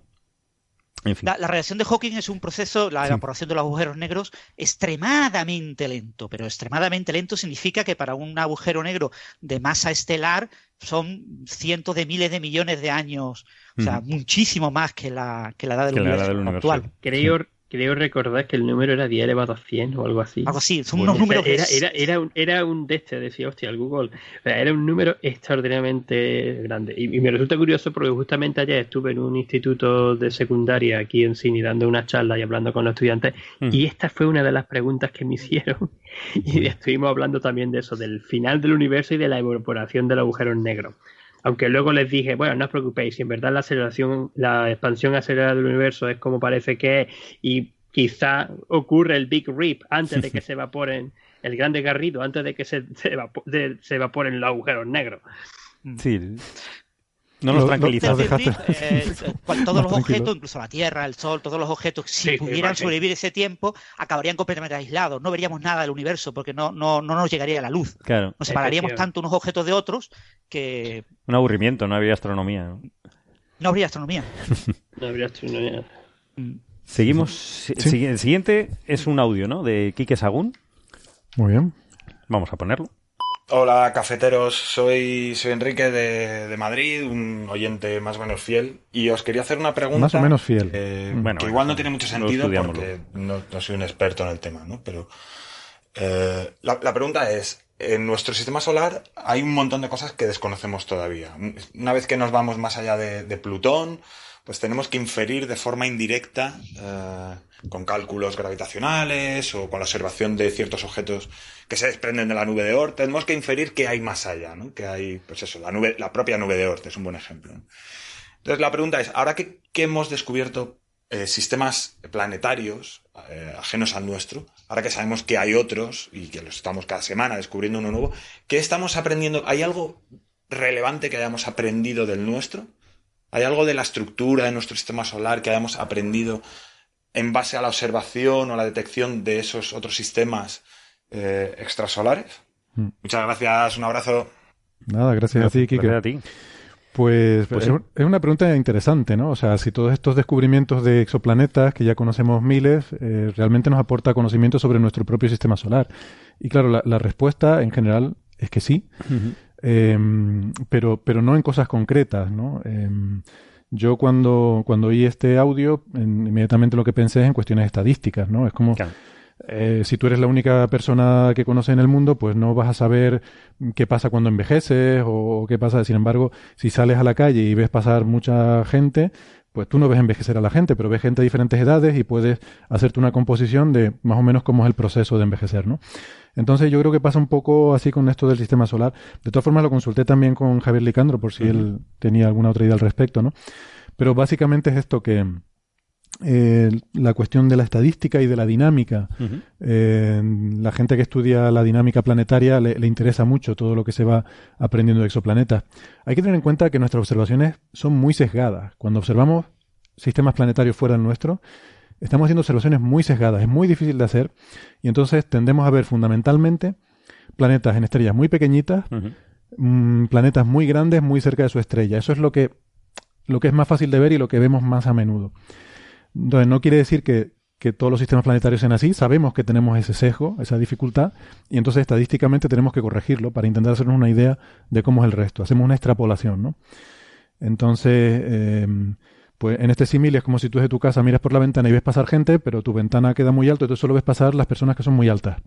Y dices, caramba, en el mundo aquí la gente mide más de metro noventa. Dice, no, no, es que los que miden más de noventa son los que pasan por delante de tu ventana y los ves, ¿no? Entonces tienes que corregir de eso. Em, pero bueno, por ejemplo, me comentaba Javier una cosa que yo no conocía. Hay una hipótesis que se llama Grand TAC, T-A-C-K, que em, yo no sé si ustedes la conocen, pero tiene que ver con una idea de, sobre la, migración de Júpiter en, los principios del sistema solar, que Júpiter pues no se habría originado a las cinco unidades astronómicas que está hoy en día, sino que mm, se formó más hacia adentro, a 3,5 unidades astronómicas, migró hacia el interior, se acercó mucho al Sol, se habría convertido en un planeta como estos que observamos ahora, un Júpiter caliente que, observamos en otras estrellas, eh, y luego volvió a salir. Bueno, tuvo interacciones con Saturno, eh, por lo visto llegó incluso a formar una resonancia estable con la órbita de Saturno, una resonancia 5.3, creo que es lo, que se ha estimado, y luego ambos volvieron a migrar hacia afuera. Em, entonces, bueno, e, este tipo de ideas pues parece que pueden estar inspiradas en eh, las observaciones que hacemos de, otros sistemas planetarios, ¿no? Ahora ya, pues ver si existe un planeta 9 o no, o cómo, pues esto evidentemente ahí no te va a ayudar mucho. Sí, las nubes de Oort, cosas muy pequeñitas que están muy, muy frías, además no emiten, o sea, es que... Claro, esta cosa comentaba aquí que esto no lo vemos en otros sistemas, o sea que Ahora mismo no, hasta que tengamos telescopios espaciales de siguiente generación... Y será complicado, ¿eh? será muy complicado, sí, sí. No sé. Bueno, esa era un poco la respuesta que yo tengo, pero no sé si Francis o, Ángel quieren añadir algo. Obviamente, eh, lo que habéis comentado, ¿no? la, tener ejemplos de otros sistemas eh, eh, de exoplanetas, otros sistemas extrasolares, nos da información sobre la gran diversidad de posibles sistemas solares que se pueden formar. hace 30 años se pensaba que prácticamente mm, había que explicar nuestro sistema solar porque todos los sistemas tienen que ser como el nuestro. Y sin embargo, en los últimos 30 años hemos descubierto que eso es falso, que nuestro sistema solar es muy excepcional y, y que eh, procesos como la migración de los planetas eh, gigantes pues son claves y fundamentales en gran parte de los sistemas solares que estamos observando más allá del nuestro. Yo sobre lo de la migración de los planetas, lo que también está bastante, parece bastante confirmado, bastante probado que sí ocurrió también fue la de Urano y Neptuno, que también se crearon mucho más cerca del Sol y que después se migraron hacia las partes externas, sobre todo Neptuno, que se movió mucho más para, para atrás. Quizás estaban incluso más o menos en, por la no, no, en la misma zona, pero no tan tan tan lejos como estar uno con respecto a otro en, en tiempos pretéritos. Que eso también eh, podía haber estado motivado por la acción de Júpiter o de Saturno, por la resonancia o por cualquier cosa de, de esta. Pero vamos, ahí la verdad que yo todavía veo esto muy o sea, complicado, de verdad complicado de cómo se pueden hacer esas cosas y de complicado de cómo puedes de verdad determinar si eso ocurrió así o no o pasó así. Muy bien, pues seguimos. El último, de Jesús Duque, que también nos había hecho una preguntita al agujero negro. Tenemos un audio. Un audio de Jesús, venga. Saludos a todas las del equipo de Coffee Brick. Eh, bien, eh, la pregunta es sobre una noticia que oí ayer a la tarde y venía a decir, era en una emisora de radio eh, generalista, y venía a decir que dos grupos de galaxias eh, habrían colisionado, provocando una explosión de 165 millones de grados. Y bueno, dado la falta de rigor que suelen tener estas noticias emitidas en, en ah. sitios poco especializados. No, hombre, no. Pues, en fin, eh, me gustaría que, eh, si es posible, pues aclararais un poco qué es lo que hay de cierto de en esto, porque tal como la decía en la noticia, eh, lo que parecía es que hubieran colisionado dos autobuses, cuando las galaxias son objetos eh, pues mayormente vacíos. Claro, entre estrella y estrella suele haber distancias lo bastante grandes para que, astronómicas. por ejemplo, cuando eh, se fusione Andrómeda con, con la nuestra, pues en principio no tenga por qué pasar muchos eventos catastróficos como el que escribían un poco por ahí, que decían que era el evento más energético, más catastrófico, la explosión más grande, no sé cómo, como decían desde, desde el Big Bang. Así que nada, me quedé así un poco a la espera de ver qué es lo que hay de cierto en todo esto. Bueno, pues nada, eh, un saludo. Eh, mm, en cuanto Neferchiti haga el club de fans, eh, ya me he reservado el, el socio número uno, así que, así que eso, un seguidor de siempre y ánimo y adelante que estáis cambiándonos la vida a un poquito mejor, a unos cuantos. Venga, muchas gracias y a seguir así. Muy bien, Qué, bonito. Cambiando la vida a un poquito mejor unos cuantos. Sí, sí, Jesús es un, oyente fiel, es un gran tipo, muy majo. Muchas gracias, Jesús. Y se lo agradecemos muchísimo. Muchas gracias. Y nos habla sobre la, noticia esta de que ha salido en, ciertos medios con un título, efectivamente, un poco. no sé cómo decirlo. exagerado. es, el, es el choque de cúmulos de galaxias, ¿no? Y entonces en muchos sitios ha salido es la explosión más grande después del Big Bang, ¿no? Pero fíjate que ya el propio Jesús, o sea, conoce bien el tema. Ya nos decía, cuando chocan las galaxias, no chocan nada, están vacías, ¿no? es que es un oyente muy fiel y, yo le he preguntado, nos preguntaba cosas, le he referido a otros episodios y se los había oído. Es decir, que se merece ese socio número uno. Se lo diremos a Neferchiti que lo ponga socio número uno. a, Neferchiti. Y esto es simplemente que yo, bueno, yo desconozco, ¿no? Un poquito el, tema de los cúmulos de galaxias, pero efectivamente eh, se ha detectado una gran, gran energía, emisión muy energético, electrones acelerados a, velocidades relativistas. Yo creo que, que Ángel aquí nos puede contar más. Sí, sí pero déjame decir una cosa. Es que me ha hecho mucha gracia lo de una explosión de 160 millones de grados. Ahora de repente los grados son las unidades de la explosión. bueno, la película sí, porque es todo gasolina quemándose. ya, ya, pero se miden grados, ¿no? Las explosiones se miden en grados. ¿Cuántos grados son el Big Bang? Ángel. Sí unos cuantos. No, vamos a ver, la emisión, esto, el, estudio se ha hecho sobre todo usando datos del satélite espacial Chandra de NASA, que observa en rayos X. Y observaciones en rayos X de cúmulos y supercúmulos de galaxias tenemos a tropocientos. Sí, eso es porque es lo que suelen tener estos estos cúmulos. Tienen, tienen este gas caliente a centenares de millones de grados, los que quieras definir, que el 18 grados da igual. Eh, eh, alrededor de, de, bueno, alrededor y, y, donde está el, el, cúmulo. Eh, y, esto es simplemente por los procesos, distintos procesos que están ocurriendo entre las galaxias y cómo están acretando y, moviéndose en, su, en su interior. Y hay algunos cúmulos que de hecho se había visto ya que son en verdad dos que están chocando. Eso no es tampoco nada nuevo. Algunas veces lo que se nota, y esto te lo además puedo remitir casi en primerísima persona, porque es el trabajo de un compañero mío del Instituto de, del Australian Astronomical Observatorio, el Observatorio Astronómico Australiano, y es, es que se ve lo que es el, supercúmulo, el cúmulo de galaxias y una pequeña zona que tiene distinta proporción de galaxias y distintas componentes también y la emisión en rayos X también un poco distinta, que en verdad es un pequeño grupo de galaxias o cúmulo de galaxias un poco más pequeño que el principal que están en colisión. Y eso también se detecta más y está perfectamente predicho también por la eh, teoría de formación del de, de publicación de las galaxias, de la estructura gran escala del universo y todo eso. O sea, sinceramente, desde mi punto de vista, es que tampoco, o sea, no, que no lo veo tan noticia, vamos, que, mm. que es una cosa que yo creo que la hemos observado en, otra, en otras ocasiones, que es una, un poco exagerado, que es una temperatura muy alta y que es una cosa que decían ellos que no se lo esperaban. Mm. Pues quizá esa era la sorpresa, la sorpresa era que ellos iban a estudiar un cúmulo y resulta que el cúmulo no era uno, sino que eran dos que están chocando y se han dado cuenta lo observaron en rayo X. Mm. ¿Sabes una cosa, Ángel? Esto es una noticia que sale de la, de la reunión del Congreso, ¿no? De la Asociación eh, astronómica, estadounidense. Entonces, está, bueno, tuvo lugar la semana pasada esta reunión y han salido varias noticias de lo normal. En un, pues en un congreso la gente presenta sus resultados y algunos de esos sacan notas de prensa, ¿no? Pero simplemente como un resultado que se ha presentado ahí. No quiere decir que sea pues una gran noticia científica, sino pues un resultado que, relevante que se presenta en este congreso. ¿no? no hay que tomarlo tampoco como no, eh, los cúmulos de galaxias, que son lo que forman los filamentos de la web eh, esta, eh, del universal, ¿no? La telaraña La telaraña tienen que estar en, interacción, lógicamente, para formar precisamente los filamentos. Es decir, y esto ya se conocía, por lo que he visto, ¿no? Pero de ahí, es lo que hemos dicho en otras ocasiones, de ahí a decir que está la explosión más grande después del Big Bang, ¿quién se ha sacado eso de la manga? Yo creo que es la revista, ¿eh? sí. Em, Porque ellos en la nota de prensa no dicen eso, efectivamente.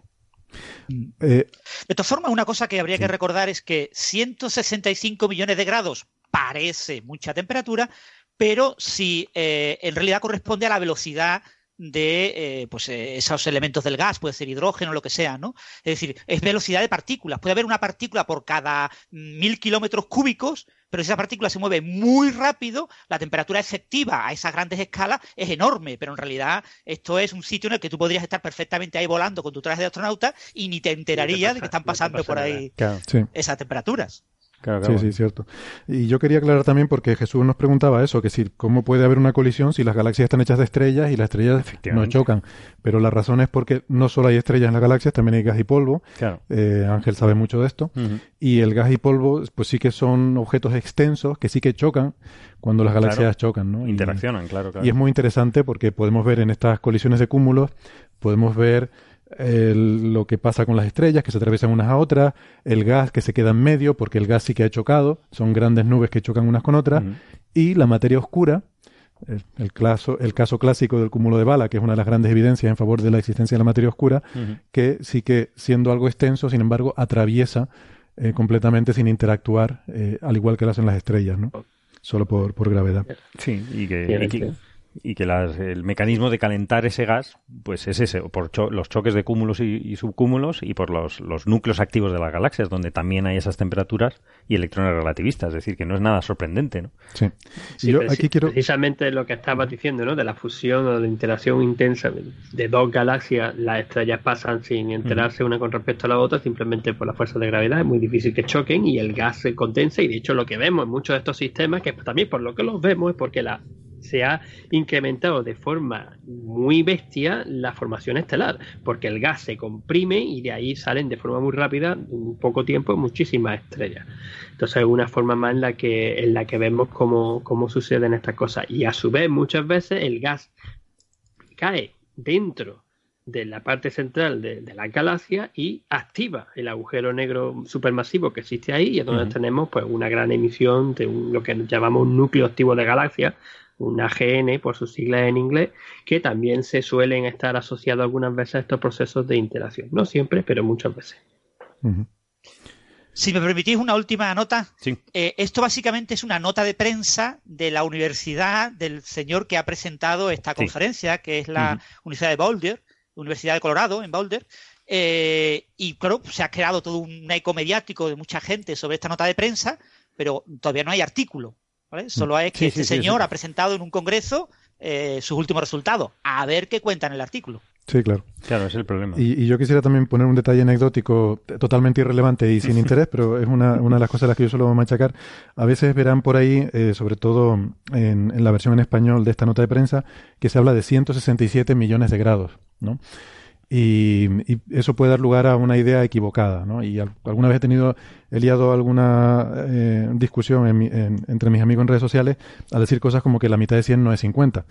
Pues el asunto es que a veces cuando dices un número, eh, la forma en la que tú redondeas el número da idea de la incertidumbre que tienes en ese número, ¿vale? Entonces, eh, estos autores en la nota de prensa original, no sé lo que dirán en el paper porque no hay paper todavía, pero en la nota de prensa hablan de 300 millones de grados Fahrenheit. 300 millones de grados de Fahrenheit es un número muy redondo. O sea, eso sugiere que probablemente está entre 250 y 350, en ese orden. Claro, si tú vas a convertir eso a grados centígrados, para la audiencia en Europa o en España, no me apliques la fórmula de restarle 32 y dividir por 2 y que te salgan 160 y no sé cuántos, ¿no? Porque ese número eh, tiene demasiadas no, cifras significativas. con decimales. No, ya encima, encima. con decimales ya entonces podemos morirnos.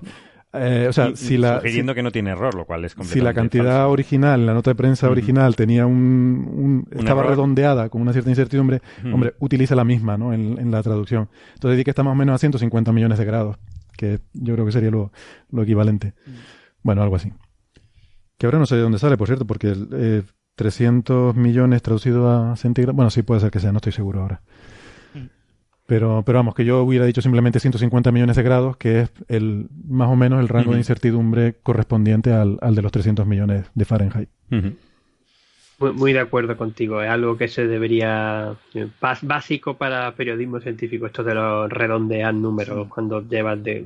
y conviertes cosas de un sitio a otro, porque hay que tener en cuenta también esta, estos errores en la medida y saber lo que estás hablando. Muy bien. Bueno, mm, vamos a tener que despedir a Francis porque ya, ya se nos va. Pues muchísimas gracias, como siempre. Venga, un placer y nos vemos en la próxima ocasión. Un abrazo. Venga, hasta luego. Hasta luego, un abrazo. Venga, seguimos con otros temitas. Eh, había salido un, tema sobre Júpiter eh, recientemente, que si quieren lo podemos comentar simplemente por encima, ¿no? Eh, lo que pasa es que otra vez otro problema con, el título, ¿no? Ha habido un poco una exageración, ¿no? Que dice que sorpresa que, Júpiter es, más joven que... es más viejo que el Sol, es decir, se generó, se creó antes Júpiter que el Sol, ¿no? Y este es un artículo, bueno, interesante, pues, que no habla de eso exactamente, que es simplemente la, la, edad de Júpiter, ¿no? Que, que, es, bastante desconocida, ¿no?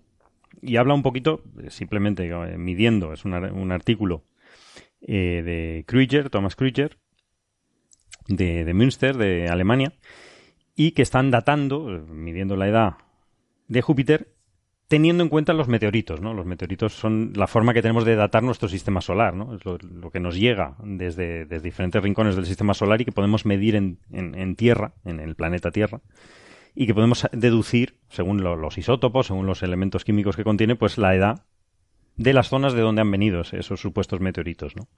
Entonces hacen una serie de, suposiciones que, que, desconozco porque habría que preguntarle a un experto en sistema solar, pero lo, único que están, diciendo es que hay, dos tipos ¿no? de, meteoritos, dos tipos de reservas de meteoritos, en los cuales ellos suponen que la separación de, estos dos, de estas dos familias es por la existencia o por la formación de Júpiter, del planeta gaseoso de este tamaño, y que en un principio enviaba eh, meteoritos hacia dentro del sistema solar y, en, cuando va creciendo Júpiter, eh, pues los, retiene de alguna forma, limpia, limpia su órbita se convierte en planeta y eh, no permite que, esa otra familia nos llegue a nosotros, ¿no? De esta forma, datando un poquito las especies de, meteoritos, dicen que en los primeros millones de años, en el primer millón de años, se creó el núcleo se cree que Júpiter tiene un, núcleo. Todo esto son muchas suposiciones, ¿no? En cuanto a la formación planetaria, pero siguiendo con su, con su argumento, que, es, que, me parece lógico, eh, llegó a una, una, masa de 20 tierras en el primer millón de años. ¿Vale? Mientras estaba todavía la nube del sistema solar, eh, protoplanetaria, del cual ya tardarán mucho tiempo en formarse otros planetas, ¿no? Y eh, luego hay, una segunda etapa, después de, que se formase todo el sistema solar, de, después tres o cuatro millones después de formarse el sistema solar, que llegó a 50 masas eh, terrestres. Eh, Júpiter. Júpiter tiene 300 y pico masas terrestres, es decir, no, no se había acabado de formar. Pero lo que indica no es que se empezó a formar antes que nada. Antes que otros planetas. Hasta ahí, hasta ahí todo bien. Pero mm, no hablan del Sol es decir, el Sol se estaba formando también. Eh, entonces, eh, digamos, hay una especie de, salto de fe mm, que, no hace falta, que el artículo es bastante interesante. Eh, no tiene nada que ver con el Sol, simplemente que, bueno, que sí, que es, un mecanismo, es decir, un sistema de medición que puede, siempre y cuando supongamos que Júpiter es el responsable de la separación de estas dos familias de, meteoritos, ¿no? Porque en el artículo no se habla de que sea más, más, viejo que el Sol. No, no, habla del Sol. Nada, nada. Claro. Es que eso es lo que me ha sorprendido a mí. me, ha resultado, me ha resultado muy curioso eso, ¿no? Que, de nuevo, ¿no? Te saltan un titular de que el Sol se formó antes que, o sea, que el Júpiter se formó antes que el Sol, cuando en el artículo científico, cuando lo leí, además una cosa que me, llama la atención también, entonces me leo el artículo buscando dónde se dice eso yo vosotros lo habéis encontrado porque yo no lo he encontrado. no, no, no. lo del Sol no. Y de hecho, y, lo más simpático fue eso, que va buscando algo, ¿ves? Júpiter, la formación del sistema solar y lo último, y lo que en verdad lo que me encontré un artículo muy interesante, por cierto, sobre estudios de meteoritos y de los asteroides, que, es, que de dónde vienen estos meteoritos. Sí, sí, sí. Eh, que, y, para explicar esa dicotomía entre las dos familias, como tú has estado explicando, Carlos, el mejor modelo, y eso lo dicen bien, o el mejor modelo que nos explica esto es que el Júpiter se formó de esta forma, con estos tiempos, con estos tiempos y con estos tiempos, que son los tiempos que tú has estado, dando. Con lo cual sería el, el proto-Júpiter sería el primer objeto gordo que se formaría dentro del disco de acreción alrededor del Sol. El Sol, la verdad que no, sé en este estado si ya se habría formado completamente, estaría emitiendo como estrella o sería todavía una protoestrella. Eso es lo que no me queda claro. a mí tampoco. Pero en ningún caso, en ningún caso sería que Júpiter se formara antes que el Sol. Porque mm. incluso, incluso en los modelos que está diciendo Júpiter no se ha terminado de formar. Es que no se ha terminado de formar, efectivamente. Entonces no, tiene sentido porque dice que de, si 50, justo 3 millones de años después de la formación del sistema solar todavía no estaba Júpiter formado. Con lo cual, después de formación del sistema solar quiere decir que el Sol ya era una estrella. Sí. Entiendo yo. Sí, no, lo sé. A lo, mejor, a lo, mejor, juegan con la fase de protoestrella del Sol, que sí. es una fase que suele durar del orden de 100 millones de años. Hmm. No sé exactamente en el caso del Sol, ahora no tengo el número en mente. Y pues a lo mejor juegan con eso, decir, pero... Pero bueno, pero no va de eso el artículo. O sea, que es curioso el título, mm, un poco para llamar, la atención, ¿no? Es que parece que cuando hace una nota de prensa todo tiene que ser lo más tal, no sé qué, la explosión más, grande, después del Big Bang. Lo más antiguo. El más no sé qué, el más no sé cuánto. Oye, pues, pues no sé. Curso de ética periodista científica. ya sabéis que llevo diciéndolo tiempo. Hace falta. ¿eh? Y al episodio de la superluna me remito. Sí, sí, señor. Está, además, tu explicación es buenísima. Por cierto, que hubo una microluna hace poco. Eh, otra, otra. No, no, no. Ya está, ya está. Pues, pues, microluna no. ¿Qué fue? Luna de fresa. Luna de fresa. Ah. Luna de fresa por la época que es ahora de la recolección. No, no, no, no, no, no, ah, no, no, no. Mira, yo el otro día me lo encontré también por las redes sociales y yo estaba flipando. Strawberry Moon. Conocía Strawberry Fields, pero. La microluna, en vez de llamarse eh, pues eso, la luna, en la luna llena que coincide en el, en el, apogeo, pues no, no, ya no microluna, no, es luna de fresa. Ah, pues mira, ya está. Hola, ¿no te acostarás sin saber una cosa más? Pues no lo sabía yo, bueno. Pues mira qué bien. Sí, siempre le ponen nombres a las lunas, luna del lobo, luna de no sé, cazador, yo qué sé. Son cosas que, bueno, del folclore que está bien, pero que de ciencia nada, o sea, folclore. folclore que es muy divertido. A mí me encanta eh, cantar y esas cosas, pero, pero, es otro tema. Es otra historia. Pues podemos seguir hablando de Júpiter, porque eh, ha habido otra noticia, y esta sí un poquito más, con un título más acorde, pero también llamando la atención, que, que no sé si tiene que ver con el, el, siguiente aniversario, que me encantan a mí los días señalados, que es el 30 de junio, es el día del asteroide. Ah, bien, bien. Sí, sí. Y en asteroidday.org. Entonces, bueno, eh, a mí me parece muy bien que haya que, que concienciar, pero coincide, coincidencia o no, que puede ser casualidad totalmente, hay un artículo bastante, bastante interesante sobre unos cuerpos potencialmente, no pone cuerpos, potencialmente peligrosos en, eh, en unas eh, meteoros, eh, meteoroides que se llaman las Táuridas, ¿no? Es decir, es, de la Academia Checa de, Ciencias y tiene unos detectores específicos, especiales en, en, Chequia, son, son, creo que son 13 detectores en, en Chequia y uno en Austria y otro en Eslovaquia, creo que es. Me gusta el tema de la detección de, meteoros porque, porque aquí yo, yo hice la tesis con, con, Luis Bellot, que está en el Instituto de Astrofísica de Andalucía, que era el presidente de SOMICE. Un abrazo para Luis. Un abrazo a Luis, un gran amigo. Un saludo muy fuerte. Y es un tío genial. Y que además yo me acuerdo que él se metía en un saco de dormir esto tiene mucho valor, en, en el Teide, bueno, ahí en el Observatorio de Izaña con 5 grados sobre cero, un frío que pela, y el tío contaba eh, meteoros a ojo. Que es una cosa... que eso, también lo hemos hecho algunos como astrónomo aficionado durante muchos pues años. No, pero es verdad que Luis era el máquina. ¿eh? Mis respetos. Eh, Luis era el presidente de una asociación que yo me metía con él, pero por el nombre. Pero, pero es una cosa muy seria, ¿no? Y muy, muy interesante. Y ahora se hace, ahora me, me alegro que se haga con. ¿Cómo, se llama la asociación? Somice. Somice. Ah. Entonces, bueno. Sociedad de Observadores de Meteoro y Cometas, de, España.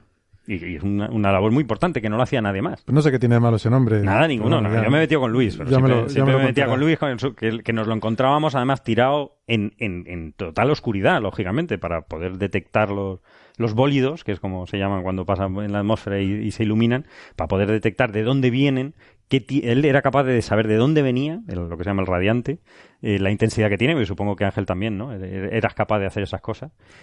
En plena oscuridad, eh, con un frío que pela. Es, un, perdón, es un, es un tipo de observación de lindando entre el profesional amateur en el sentido en que tus datos de como aficionado sirven para las observaciones de profesionales. Y claro te tienes que conocer bien el cielo y, luego comparar el brillo de, los, de, los, de las estrellas fugaces de los meteoros de los bólidos si son muy brillantes que ves eh, con estrellas que tienes de referencia. Además tienes que saber bien pues la magnitud límite, o sea, cuál es la estrella más débil que puedes llegar a ver y también la, cubierta de nube y cosas de esas. Está, está muy chulo, yo te digo, yo, yo apuntaba sobre todo en la época de las Perseidas en verano y en las Leónidas y luego algunas cuadrántidas que son en, a principios de año, en enero, ahí sí que pasaba frío. Eh, apuntaba meteoro en una Claro, claro. No, no, y además saber qué color eh, tenían, como para saber su composición. Bueno, una cosa terrible, ¿no? Yo, mm, todos mis respetos para, para esta gente y mi admiración, ¿no? Y, esta noticia es interesante, ¿no? Porque están, están observando lo que se llaman las táuridas, ¿no? Que es un poco lo que se supone que, que está, son meteoros asociados a la desintegración que se supone de un cometa, que es el 2P Encke, y que, eh, digamos, eh, se desintegró hace unos 10.000 o 20.000 años y está muy extendido. ¿no? los restos de este cometa están bastante extendidos y cuando la Tierra, en su movimiento alrededor del Sol, pasa por esa zona tan extensa, puede durar durante varias semanas el encontrarnos con estas particulitas de polvo. De polvo y no tan polvo, porque ahora veremos, ¿no? Eh, se llaman tauridas porque vienen de, parece, el, el, radiante, es decir, de donde se originan es de la constelación de Tauro. ¿no? Se cree que eh, la, perturbación de los otros planetas, y sobre todo Júpiter, por eso hablábamos también de Júpiter, el efecto con los meteoros, los ha dividido en dos corrientes o ramas, ¿no? Mm, dos streams, no sé cómo, cómo se dice Ángel, si eso es correcto. Sí, no, rama, rama, rama está bien. Rama está bien. Dicen branches, ¿no? O rama o corriente, la verdad que se pueden decir yo, de yo he visto stream también o branch. Y eh, hay una norte, que es cuando entre el 20 de octubre y el 10 de diciembre, y una sur, ¿no? Entre septiembre y noviembre, ¿no? Eh, bueno, que hay unos picos de 2.500 o 3.000 años, ¿no? Y luego hay otras, hay como cuatro ramas, ¿no? Hay otras contrapartidas. Es interesante porque eh, una de estas contrapartidas, otra rama, que es las beta tauridas, la otra es la zeta perseidas, las beta tauridas son, lo asocian posiblemente con el, famoso eh, evento de Tunguska, en Siberia. Que uno de estos meteoros, digamos, se convirtió en meteorito. No, no llegó a, la superficie. Bueno, no, no, llegó a la superficie. Claro, si no, no llega a la superficie no es meteorito.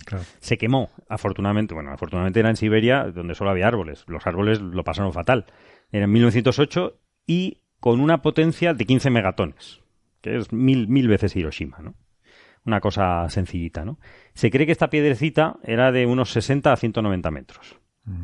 Es decir, eh, considerables, uno de los eventos más eh, en, tiempos modernos, entre comillas, que, podemos recordar. Estoy seguro de que ese rango de 60 a 190 metros en pies seguramente son números enteros. Son números enteros. sí, bueno, el error ya sabes, más o menos 100, más menos 100 metros, ¿no? Entonces, eh, en fin, lo, que han, lo que han hecho es medir en las 13 estaciones estas en la República Checa, eh, que tienen cámaras, cámaras reflex, de una cierta marca japonesa, y que tienen película todavía. Todavía hay cámaras de, gran formato con película, lo cual me, ha sorprendido bastante. Y también con unos radiómetros eh, para un poco medir exactamente las, propiedades de todos estos, de todos estos objetos, ¿no? Que van, van quemándose en la atmósfera o incluso llegando a, chocar con la superficie. Queda algún cuerpo, no se quema todo y, se recupera el, meteorito, ¿no? Y eh, han estado midiendo eh, varios cientos de estos objetos, ¿no? Automáticamente, no como hacía Luis y Ángel tumbados. Y han encontrado eh, que hay masas, que el, rango de masas que, se puede medir es de entre 0,1 gramos a 1.300 kilos. Es decir, hay siete órdenes de magnitud. ¿no? Eh, han, estado midiendo todas las características orbitales. Es un, es un trabajo bastante, bastante arduo, bastante interesante. Y los, los están representando y lo han comparado con eh, las, los asteroides de una base de datos conocida. ¿no? Entonces resulta que hay ciertos asteroides eh, que, eh, curiosamente, coinciden con las propiedades de una serie de, de meteoritos que ellos han, han estado viendo. ¿no? Entonces, por sus eh, propiedades orbitales, se cree que estos asteroides eh, tienen que ver con esta rama, con algún... Eh, realmente ellos, ellos ven tres grupos, no solamente las norte y las sur, sino una nueva rama que deducen de sus datos. simplemente hay ciertos asteroides, por ejemplo, tres de ellos, uno es el 215 TX24, que tiene entre 200 y 300 metros, probablemente a esta rama de, las Táuridas, a esta nueva rama de las Táuridas que han encontrado, está el 2005 UR, que está entre 140 y 320 metros, que el error ya sabes que es más o menos 100 metros. Y otro posible es el 2005 TF50. El, año es el 2015-2005, es cuando se han, se han detectado. Y este tiene entre 250 y 590 metros. Es decir, son piedras bastante gordas, bastante serias, y podría haber más asociadas a esta rama. Lo único que dicen pues es asociarle con este, con este trabajo eh, a las, a las eh, simplemente a las tauridas que puede haber unos cuerpos que no pasa nada, no, no pasamos todos los años por estas ramas, eh, pero sí que hay que un poco concienciar a la gente sobre, sobre mm. estos, estos objetos y que sirve un poquito pues de alerta, ¿no? Claro, la necesidad de vigilar y controlar estos objetos. Vigilar y controlar objetos que ya conocidos, pero que hay que medir muy bien sus órbitas para... Hay que medir muy bien y hay que tener un plan mm. de ataque, es decir, poder desviarlos de alguna forma, ¿no? Simplemente. Que todavía no podemos ni sabemos, bueno, sabemos, pero no tenemos la forma de hacerla. Eh, la verdad que a mí el artículo me ha, me ha gustado mucho, no solamente porque me ha recordado tiempos pretéritos, sino también por la forma en la que lo ha estado haciendo, a pesar de que el artículo es ciertamente un poco extenso, pero por todos los detalles que ha estado, han estado dando. Pero de nuevo insistir en cómo pequeñas observaciones con pequeños telescopios, bueno, ni siquiera telescopios, cámaras de fotos, pero con una sistemática pueden dar lugar a resultados científicos serios, interesantes y muy importantes a considerar. Y simplemente añadiendo con esto que en España este tipo de estudios también se están haciendo. Hay varios, varios central, varios centros, sobre todo al sur de la península, en medio también. La verdad que debería sabérmelos todos, pero no me los sé. Perdón, disculpa. Pero que siguen eh, la entrada de, de, de, meteoro, y de bólidos particularmente para intentar entender mejor la naturaleza de estos cuerpos. Incluso intentar llegar a poder recuperar el meteorito si llega a caer el objeto en, en la Tierra. la gran mayoría acaba en el océano de este la verdad que es un tema muy interesante que si queréis pues podemos profundizar en otro en otro capítulo. Pues sí, sí, sí. Que me lo mire con detalle. No, no, claro, claro, claro. Este es simplemente la, la noticia y que, efectivamente esto es un, esto es una cosa seria, pero que no hay no hay no hay por qué alarmarse. Esto ya se conocía. Esos asteroides ya se conocen de hace algunos de hace más de 12 años. Eh, pero vamos, que simplemente que, que, eso ya sabe, ya sabemos que, que hay que estar en la alerta y que hay que poner los medios eh, para evitarlo. Pero vamos, mm, mm, hay que medir más y hay que tener respuesta, vamos. Hay, hay, y concienciar sobre todo a, los gobiernos para que se asocien en organismos internacionales y concedan recursos a estos temas. Que, mm. vamos, que son de cajón. O sea, eh, hay, hay, otras noticias sobre asteroides y que ya, ya, ya diremos sobre la, la, gran extinción ¿no? del Pérmico Triásico, creo que la gran muerte que se llama, posiblemente también sea originada por, por un impacto de un, de un asteroide, de un meteorito enorme, de, eso sí que son de, cientos de kilómetros. Eh, en fin, que es un, que es un tema recurrente. No, no tanto, eh, 20 kilómetros. Con solo 20 ya, ya tienes una extinción masiva. Ya está, extinción masiva. Sí, es el, el, de los dinosaurios, era 20. Vale, pues este es más grande. Este es más grande porque es una extinción mayor. Según, según eh, me decía Javier Licandro, un kilómetro es fin de la civilización. Bueno. No es fin de la especie humana. Un kilómetro es el fin de la civilización, pero el Hombre, como te caiga encima. Sí, el 20 kilómetros ya unos metros. bueno, casi catombe. Muy bien. Y si, si, si recordáis, de hecho, estuvimos hablando sobre este tema también en el famoso capítulo del Apocalipsis. Y yo era el que más defendía de que si llega un apocalipsis nos va a llegar como un pedruco que nos cae del cielo cuando no nos damos cuenta. Es verdad. O sea, de, verdad que hay que observar y hay que intentar catalogar todos estos objetos, intentar conocer mejor cómo se mueve el, sistema solar, porque es, difícil, es muy fácil perderlo. muy, entre ellos, las pequeñas interacciones gravitatorias hace que te cambien completamente la órbita. Hay que saber catalogarlo y luego habría que tener recursos, eh, empezar a pensar seriamente que sí, que tarde o temprano nos va a caer uno. Pues sí. No, en algún momento caerá. Va a caer uno. Hay que, hay que ir preparando. Tampoco no va a ser ahora. Dentro de 100.000 años. Pero tarde o temprano nos va a caer uno. Así que habrá que espabilarse. Pues sí, desde luego. Pues muy bien, yo creo que con esto eh, vamos despidiendo para las radios. Muchísimas gracias por venir. Yo me gustaría hacer una pequeña cosa que se me pilla casi de sorpresa, pero que lo quiero, quiero decir en, abierto en el programa de, radio, si es posible, solamente un momento. Simplemente quiero felicitar al astrofísico Agustín Sánchez La Vega, que ha sido investido premio Euskari en la investigación 2016 por su gran labor en los trabajos del sistema solar y por su docencia en la Universidad del País Vasco, que creo que eso lo merece. Fantástico, pues enhorabuena. Pues enhorabuena. Perfecto. Muchísimas gracias. Hasta la próxima. Hasta luego. Venga, hasta el siguiente.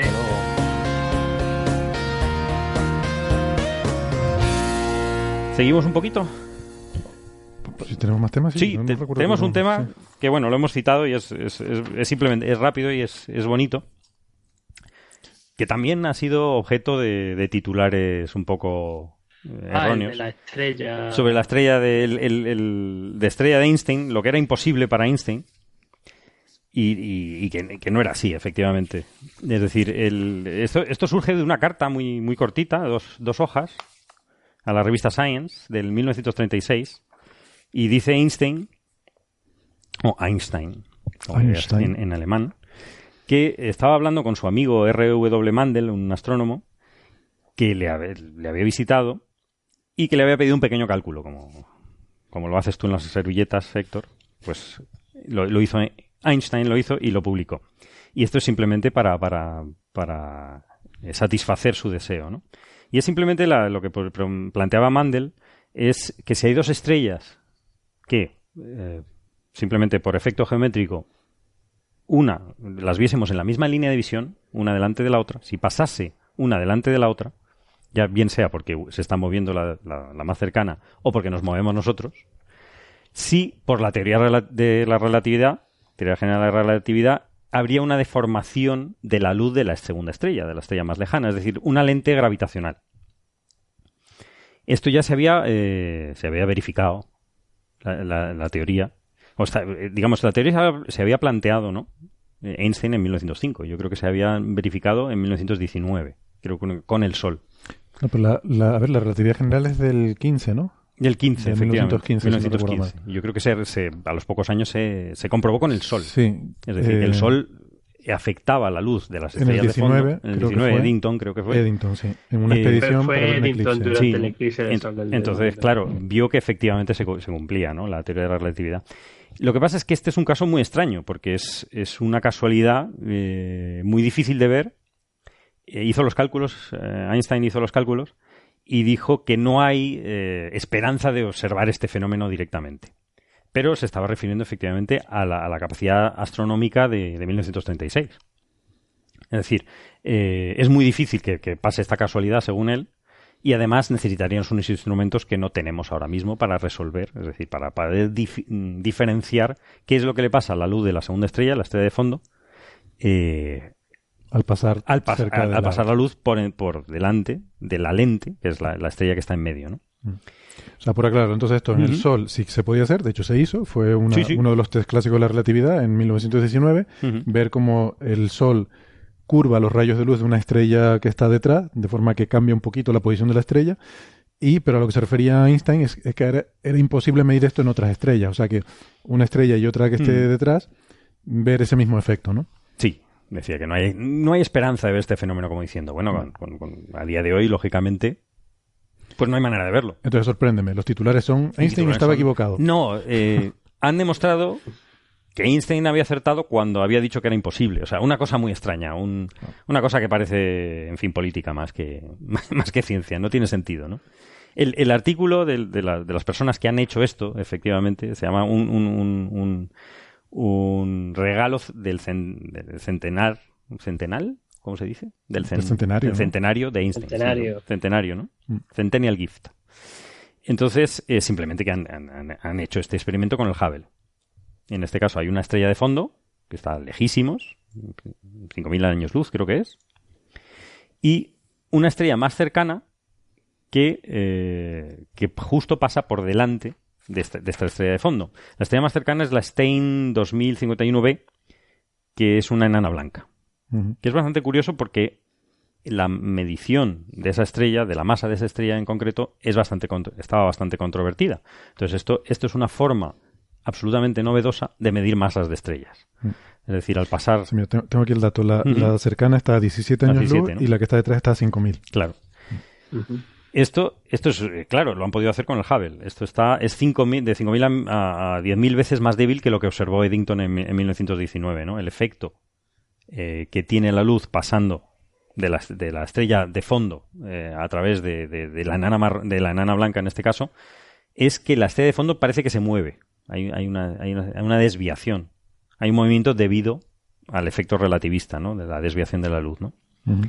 Y entonces simplemente han hecho el cálculo de, qué masa tendría que tener la lente, la, la, enana blanca, y resulta que es una enana blanca normal y corriente. Había bastante controversia, porque esta es una enana blanca en un sistema binario, que era muy difícil, que estaba muy lejano de, de, la otra estrella, y había muchas dudas sobre la masa de esta, de esta enana blanca.